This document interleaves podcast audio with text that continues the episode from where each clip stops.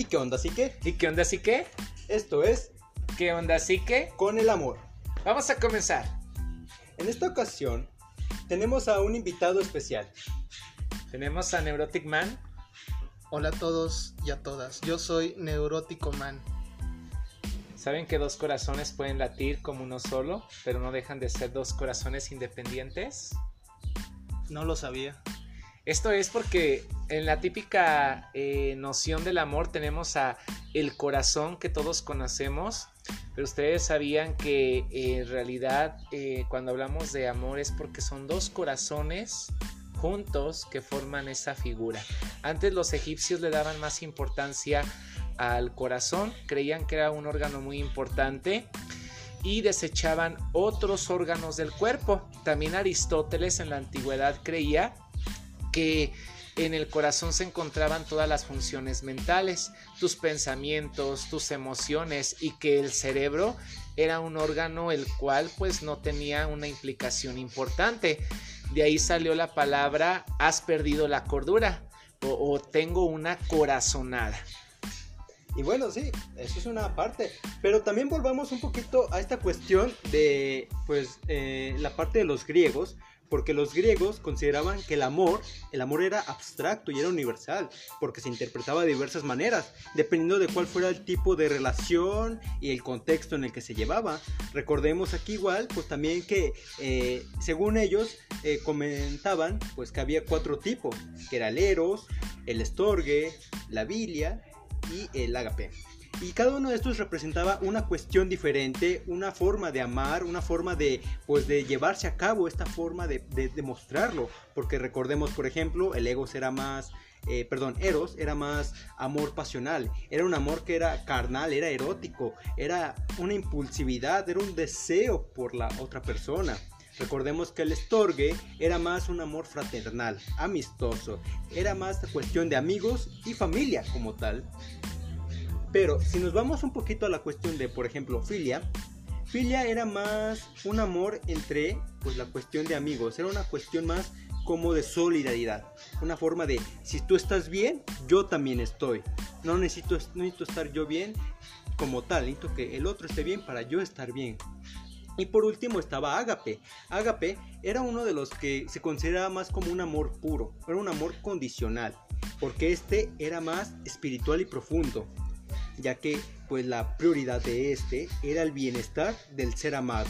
Era una cuestión muy universal al final de cuentas. Izquierdo, siempre hablas o la gente cree que al momento de decir amor lo asociamos a una pareja, pero en realidad el amor abarca hacia todo. El amor es amor y puede ser a una persona, una pareja, tu familia, incluso a Dios, una mascota, como lo ha mencionado Erich Fromm. Fascinante. Izquierdo, derecho. Yo tengo una, una pregunta. ¿El amor es un mecanismo de supervivencia o se puede supervivir sin amor? Pues prácticamente todos tenemos el deseo de ser amados. Todos tenemos ese, ese deseo de sentir estar en conexión con otra persona. Aquellas personas que dicen que no creen en el amor, claro que existe el amor, sino cómo fuiste concebido, de la manera que haya sido. Al final de cuentas, eh, todos amamos de diferente manera. El amor es un sentimiento subjetivo porque cada persona tiene una interpretación de lo que, de lo que es el amor, en cómo se los han enseñado desde pequeños, cómo lo has aprendido y de esa manera aprendemos a amar. La ventaja también están de los errores porque eh, con los errores buscamos mejorar nuestras próximas relaciones y nos referimos a cualquiera, de cualquier tipo, ya sea de pareja o, o incluso hasta familiares o de amigos, filiales. Y fíjate, esta cuestión que acaban de decir ahorita, porque claramente eh, se dice como tal que el amor no es un sentimiento, no es una cuestión fácil, no es algo así como que ah, surgió tal cual, no, tiene una, pues tiene un proceso, tiene una parte que tiene que ir llevándose a cabo poco a poco, porque aquí también hay personas que cuando se les pregunta dicen, es más difícil ser amado que amar, es más difícil que alguien me ame a mí como soy, por mis defectos, por mis virtudes. Entonces, esta cuestión la vuelve por la parte de que las personas buscan de alguna u otra manera pues ser amados. Hay muchos ejemplos, hay partes que por ejemplo, hay gente que lo ve desde la parte no sé, de poder, de estatus, la belleza, el físico. Hay personas que simplemente no les importa eso, pero hay un factor ahí que contribuye a que nosotros podamos ser correspondidos por otra persona. Y aquí entra la parte también del cuando no somos correspondidos, nosotros a veces no, pues no, que no aceptamos como tal esta parte, la rechazamos porque nos da, nos pega en nuestro ego. Entonces nosotros claramente lo que intentamos hacer es desplazar esta, esta, esta cuestión. ¿Y cómo se hace esto? Pues a veces lo hacen con eh, enfocándose hacia un trabajo, con el exceso de trabajo principalmente, cuando ven hacia otra prioridad, por ejemplo, la familia, los amigos, no sé, el estar, incluso la alimentación, que aquí pues a veces llega a afectar, eh, la adoración hacia un ídolo, a una, una superestrella. Y todo esto hasta plasmarlo, incluso en los escritos, en la pintura, en la poesía, a qué aspecto llega el amor como tal, que incluso de, pues muestra qué tanto nos ha impactado a nosotros eh, en, ese, en ese momento, que al final de cuentas nosotros consideramos que pues es algo que duele, duele ser amado y duele cuando no eres amado al mismo tiempo también. ¿Por qué? Porque tú lo das todo y al final si no entra en tu perspectiva, no entra en lo que tú tenías contemplado, puede acabar con toda esa fantasía. Totalmente de acuerdo, izquierdo, derecho. Eh, considero, considero que eh, como nos han enseñado sobre el amor y también cómo uno vive el amor, varía un poco, ¿saben?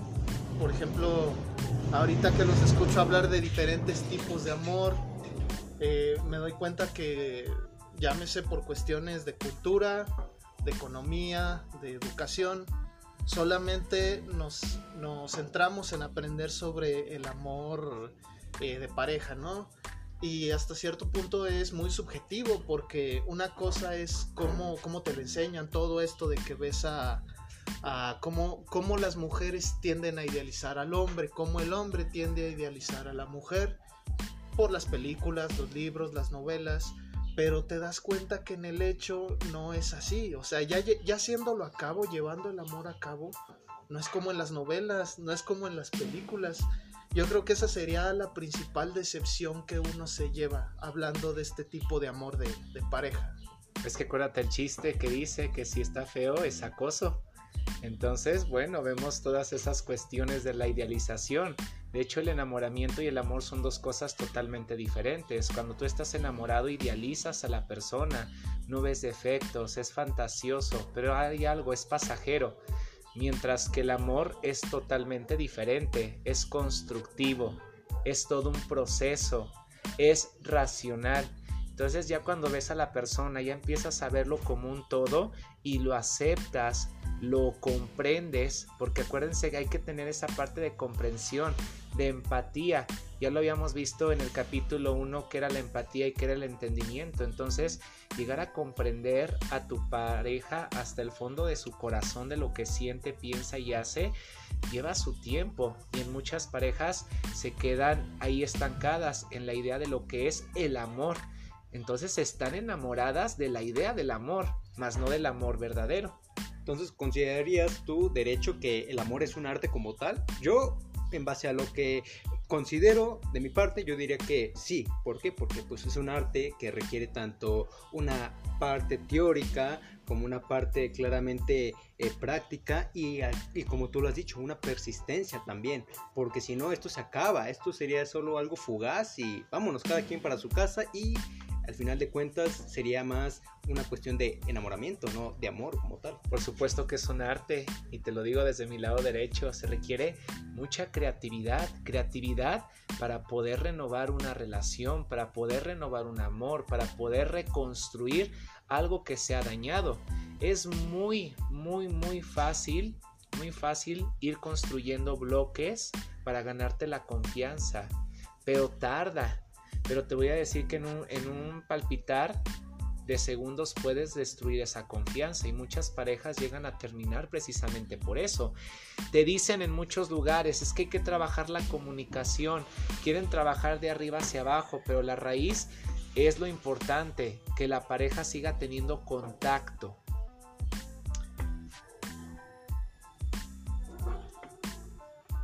Así como ustedes dicen que la decepción es cuando uno empieza a conocer a la gente es real. O sea, cuando te vas dando cuenta que la princesa resultó más bruja y más tóxica de lo que creía, o que el príncipe es más ogro de lo que creías, y, es extraño, ¿sabes? Porque muchas veces, aunque te das cuenta de eso, tienes ahí a, las amigas o a los amigos que te dicen, ¿qué le ves a esa, qué le ves a esa ruca? ¿Qué le ves a ese güey?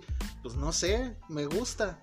Eh, a veces se me ocurre que muchas veces lo que uno idealiza de pareja es lo que uno mismo quiere encontrarse en sí mismo. No sé, ¿qué piensan ustedes? Efectivamente, Neurotic Man está esa cuestión. Cuando tú dices que esa persona te ha decepcionado, es porque tú pusiste expectativas y esas expectativas eran tuyas, no las de él o ella, son tuyas. Entonces te has decepcionado a ti mismo porque tú depositaste eso, tú entregaste. El amor es dar, ¿sí? Es dar, pero no des con la finalidad de recibir algo, porque si lo usas de esa manera, no todas las personas pueden cumplir esas expectativas. Todos queremos cierto amor, queremos y pedimos, pero también te, invito o los invito a todos a que también reflexiones. Qué estás dispuesto a dar, tú qué das, en base a tu amor, qué das y qué esperas recibir a cambio, porque ahí es donde tú te confrontas con tus expectativas. Nos dice, por ejemplo, Robert Stenberg, que los tres ingredientes del amor es la pasión, la intimidad y el compromiso. Y la pasión es esa fuerza que te motiva, ese contacto que te hace atarte a esa persona, esa conexión. El compromiso, la intimidad vendría siendo el poder compartir con tu pareja cosas que no haces con otra persona, el sentir que eres tú. Y el compromiso es la decisión de elegir estar con esa persona. Tres componentes muy importantes. Ok, eh, yo tengo una pregunta para ti, eh, ahorita eh, derecho, e igual para ti. ¿Tú qué consideran? A ver, díganme en todo caso. Entonces, ya aclaramos ahorita que el amor es un arte, ¿no? Estamos diciendo que sí, por todo este proceso que lleva. Pero, ¿dirían ustedes que entonces que este amor requiere como tal conocimiento y esfuerzo? ¿O consideran que básicamente el amor pues es una sensación que se catalogaría como experiencia, pero que se vería más como una cuestión de hacer que la, con la que la gente se tropieza. Podemos decir que el amor está en todas partes, que el amor comenzó, eh, hizo que comenzara nuestra vida. Eh, y pues bueno, todos buscamos ser amados y dar amor en todo el mundo en el que vivimos. Eh, yo creo que todo lo que dicen suena genial, pero no sé, como que en este tiempo es muy difícil encontrar algo real, ¿sabes? Eh, quizás las redes sociales han interferido mucho este proceso. Por ejemplo, yo escucho a los más grandes decir que antes tenían que llamarle a, a las parejas a la casa y que contestaba otra persona, cosas así, ¿no? Y ahorita simplemente con stalkear algún perfil ya te das cuenta de todo. Si te quiere o no. Si te, exacto, si te quiere o no. Entonces, no sé, o sea, suena muy padre esto que comentan, pero guardo mis reservas. No, no estoy muy seguro de que exista todavía ese tipo de amor que dicen. Quizás estoy mal, quizás así lo veo yo, ¿no? Pero también pienso que la manera en cómo la gente se enamora va cambiando con la época en que viven. Y, por ejemplo, también escucho a todavía los más viejos decir que una pareja era para toda la vida y todo eso. Pero ahorita es así como de, güey, qué hueva estar con alguien que se estanca en sus maneras de ser, que critica tu manera de ser, pero no te ayuda a crecer. ¿Cómo ven ustedes esto que les comento? Es que ahorita ya es bien fácil terminar una relación, incluso hasta sin dar la cara puedes mandar un mensaje y desaparecerte de Google Maps. Pero es cierto, antes había una fase romántica, eh, influye mucho lo que es la cultura para la forma en la que percibimos lo que es la pareja. Vean los cuentos, todos terminan en vivieron felices para siempre. Nos venden la idea de que tú hasta que seas feliz de manera permanente has encontrado al amor y realmente con una pareja vas a vivir y experimentar todas las emociones, desde la alegría, tristeza, tus enojos, tus afectos. Entonces podemos decir que una pareja inteligente es aquella que puede resolver sus problemas de una forma rápida y eficaz. Y buscan los modos y las maneras para poder seguir adelante, seguir avanzando. Están convencidos de estar uno con el otro, porque cuando no estás convencido de estar con la pareja que quieres, pues a final de cuentas va a traer estragos y todo lo que empieza con una mentira va a acabar mal. Tarde o temprano puede haber una falta de fidelidad hacia ese amor, que es cuando empiezan las rupturas, las infidelidades, etcétera yo consideraría que claramente que para esta práctica de un amor se requiere pues tanto disciplina, porque sin ella habría un caos, se tendría que haber una concentración, una meditación, porque al no haberla yo considero, desde mi punto de vista, que pues nos refleja la dificultad de estar con nosotros mismos. Si no puede estar uno consigo mismo, no puede estar con otro.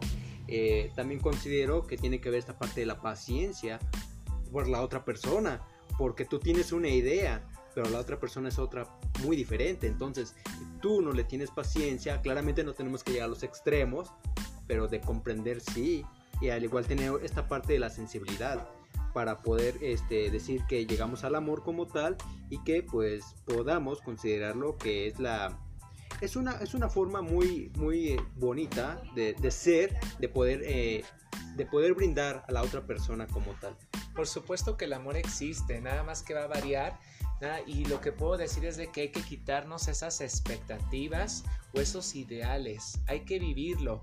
El amor es prácticamente un... El amor destrozado es un amor abierto. Porque a final de cuentas, por más daño que te haya hecho una persona, un amor este, destrozado está abierto a ser vulnerable al dolor. Permítete vivir el dolor porque ese es un acto de valor que te va a enseñar a vivir tu parte más sensible, a tener compasión por ti mismo y también a conocerte más, a sentirte un ser humano. Y bueno, eh, ya por último podemos decir que cuando se trata de esta cuestión del amor, es experimentar, hay que experimentarlo, hay que saber que va a haber una parte linda y una parte mala. Eh, al final de cuentas, todo esto nos va a dar un aprendizaje que nos va a estar sirviendo para próximas relaciones que se puedan llegar a tener.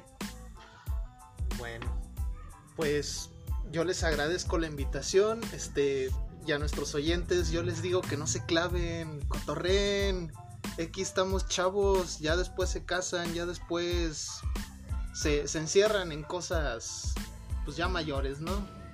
Ahí nos vemos. Y les puedo decir que vive tus polaridades, yo las digo contigo izquierdo y yo contigo derecho, pero pues, ¿qué más podemos hacer? Esto sí es, y esto es, y qué onda sí que. Y qué onda sí que, hasta la próxima. Adiós.